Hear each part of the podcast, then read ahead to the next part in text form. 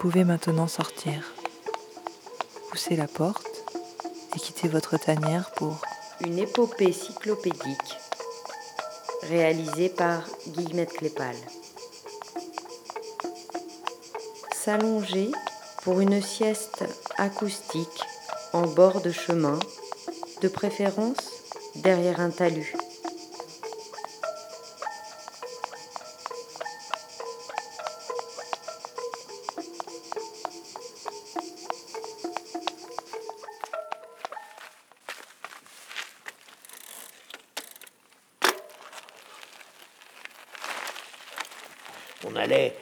Allait vers le soleil.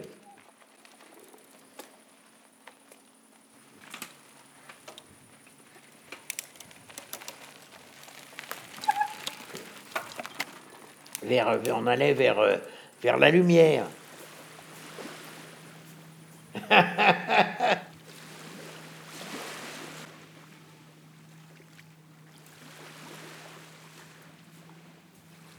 Euh, Paris a été libéré euh, le 24 et 25 août 1944. Ça a été une fête, euh, un truc, un événement considérable auquel j'ai participé à ma manière. Et dans les jours qui ont suivi, le désir de bouger, de sortir, de, voir autre chose, le désir en fait de retrouver une certaine liberté de mouvement, euh, ben, l'a emporté. J'avais un, un, ami, un, un ami d'enfance, Bernard, un certain Bernard, euh, et puis qui lui-même avait un, bon copain qui s'appelait Gilbert. Et ils avaient tous les deux euh, envisagé de partir à bicyclette pour aller voir la mer, parce que pendant depuis quatre ans, ben, on n'avait pas vu, la personne n'avait pas vu la mer. Euh, les, abords des rivages maritimes étant interdits par les Allemands qui construisaient des fortifications au mur de l'Atlantique, etc. Et ils, se sont mis dans, l'idée de, m'emmener avec eux, et donc il a fallu négocier avec leurs parents, avec ma mère, avec la possibilité de, de partir à bicyclette à trois, dans comme ça. Et je ne sais pas comment ça s'est fait, mais toujours est-il que ma mère a été d'accord, ce qui paraissait tout à fait invraisemblable, compte tenu de la situation.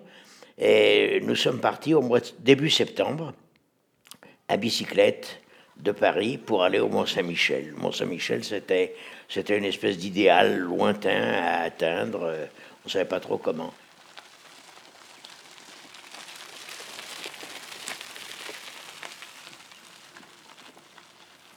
Donc on a quitté Paris par la porte d'Orléans.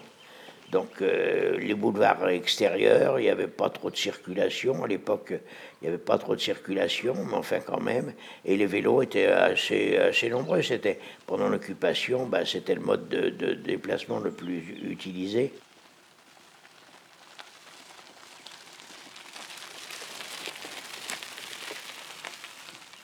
Alors on avait des bicyclettes qui étaient on appelait ça des biclos, qui avait, euh, euh, il y avait des porte-bagages avant euh, sur lesquels on mettait des gros, des charges importantes.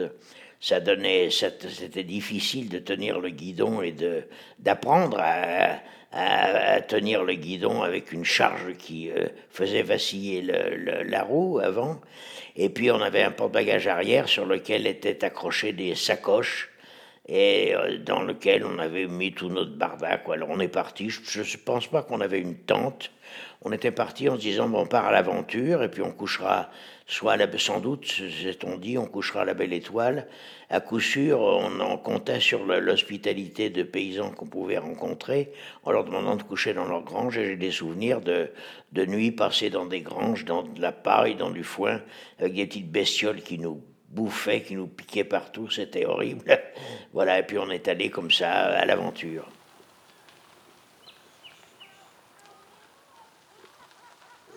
Alors les routes, c'était, c'était des routes, euh, des routes relativement étroites. Euh, en général, plus on allait vers l'ouest, de plus en plus encombré par des camions euh, de, de, troupes américaines. une fois, on a un, noir américain qui conduisait un, énorme truck, un camion de l'armée américaine nous avait pris à bord. On était très contents, on était exténués. Donc il avait, on avait monté nos vélos dans, dans, dans, dans le camion. Et puis on était content de se trimballer. Puis à un moment, on ne sait pas pourquoi, il nous a lâchés en pleine campagne en disant Bon, ben voilà, vous êtes arrivés, c'est fini, euh, dégagez, quoi.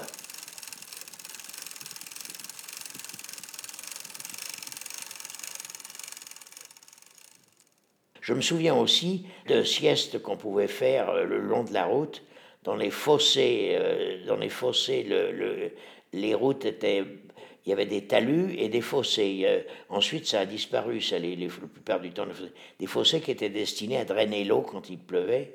Donc il y avait des talus, des fossés. On dormait, on faisait des siestes sur les, les talus euh, le long des routes. à côté de nos vélos, on avait peur qu'on nous les pique. Je revois les pommes toutes rouges. C'était donc en septembre. La récolte se fait à l'automne plein de petits pommiers qui ont disparu depuis plus ou moins, pas totalement, mais en grande partie. Euh, je, me, souviens des étapes les plus marquantes, mais euh, je, nous revois voyant une ferme au loin, disant bon ben, on est fatigué, on allait on allait frapper à la porte et on demandait l'autorisation de pouvoir coucher dans une grange ou bien nous dormir à la belle étoile dans un pré. Enfin, on a dû être hébergé une fois sans doute dans un camp américain. Euh,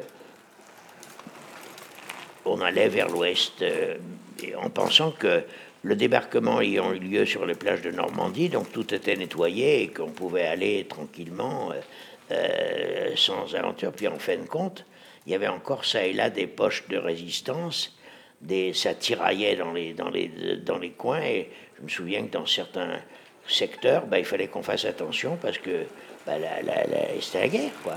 Donc il y avait encore des Allemands qui essayaient de résister. Euh, on est arrivé euh, dans la Mayenne, dans la Mayenne du côté de entre Laval et Bourneuf-la-Forêt, qui était un, un, bled où on allait pendant la guerre pour euh, chercher du ravitaillement.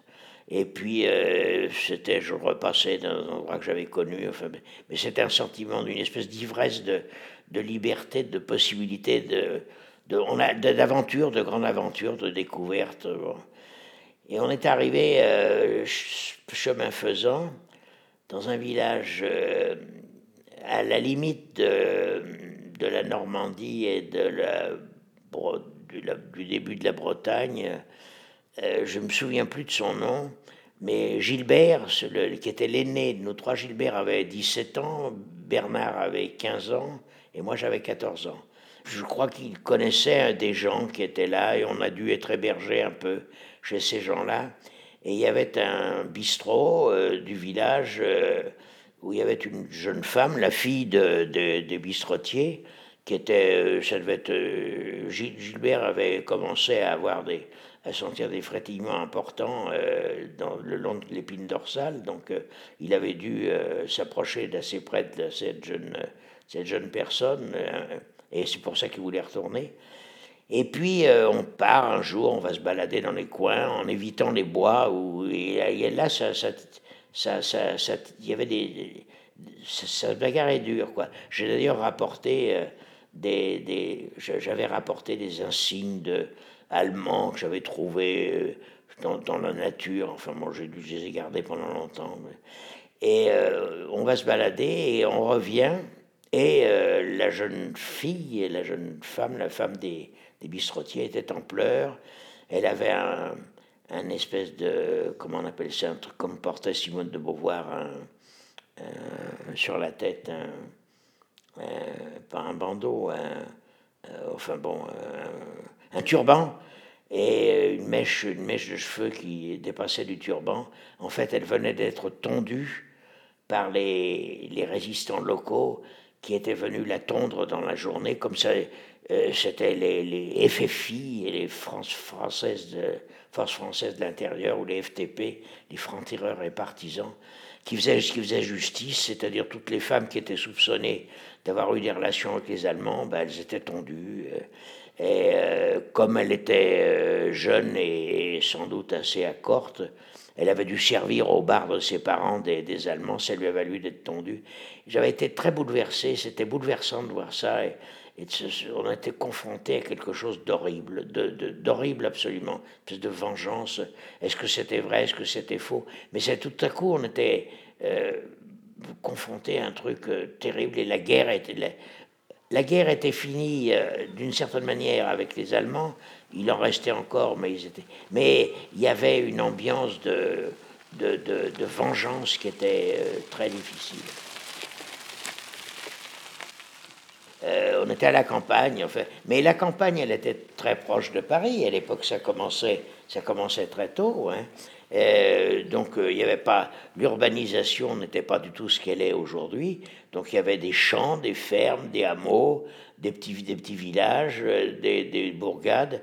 on a, on a les grandes villes. on a, on a évité. Je me souviens pas du tout qu'on ait on devait les, les a-t-on invités ou, l'itinéraire le permettait-il euh, euh, En tout cas, j'ai aucun souvenir de traverser de ville.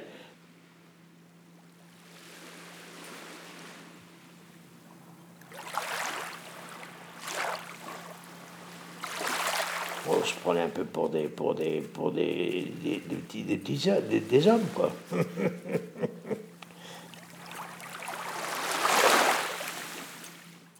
à l'arrivée du Mont Saint-Michel, on voyait le mont, on le voit de très très loin quand on est dans, dans, dans, dans, la plaine, dans les, dans, les, dans, les, dans les plaines avoisinantes, dans les prés salés. Et il y avait une digue pour accéder au Mont Saint-Michel. Et cette digue était très longue, elle avait plusieurs kilomètres, on était assez exténués, mais on était très heureux avec nos vélos d'aller vers le Mont Saint-Michel. Et tout à coup, un petit avion qu'on appelait un Piper Cub. C'est un petit avion à hélice, un petit avion d'observation des forces euh, américaines, des forces alliées. Euh, un petit avion est, venu, s'est posé, il a atterri sur la digue. Le, pilote est descendu, il a pris l'empennage arrière de l'avion dans les mains et il a, mis son avion au parking comme, comme on mettrait une trottinette au parking et il est allé visiter le Mont Saint-Michel.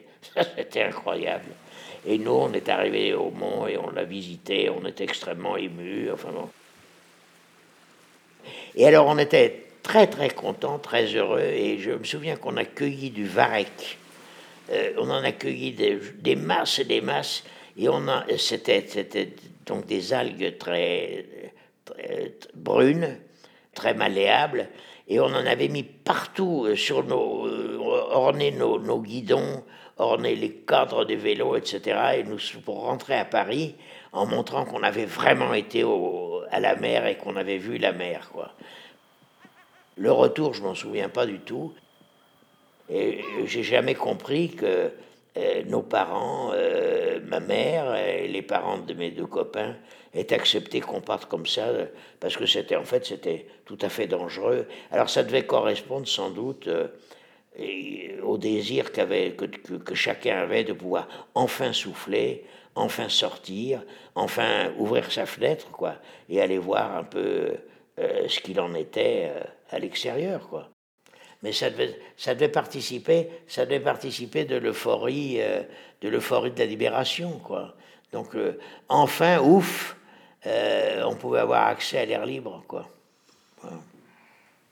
on partait en balade heureux, content de, content de sortir, de, à la fois de, de, de, sortir de chez nous, et puis de sortir de cette ambiance d'occupation, de, libération, de combat, libération, etc. C'est dans la pipe qu'on met le tabac, oula, oula, c'est dans la gueule qu'on met le tafia, oula, oula, là, par à virer les gaffodés, allez, on se reprendra quand on pourra. voilà, c'était une des chansons. c'était une des chansons. c'était.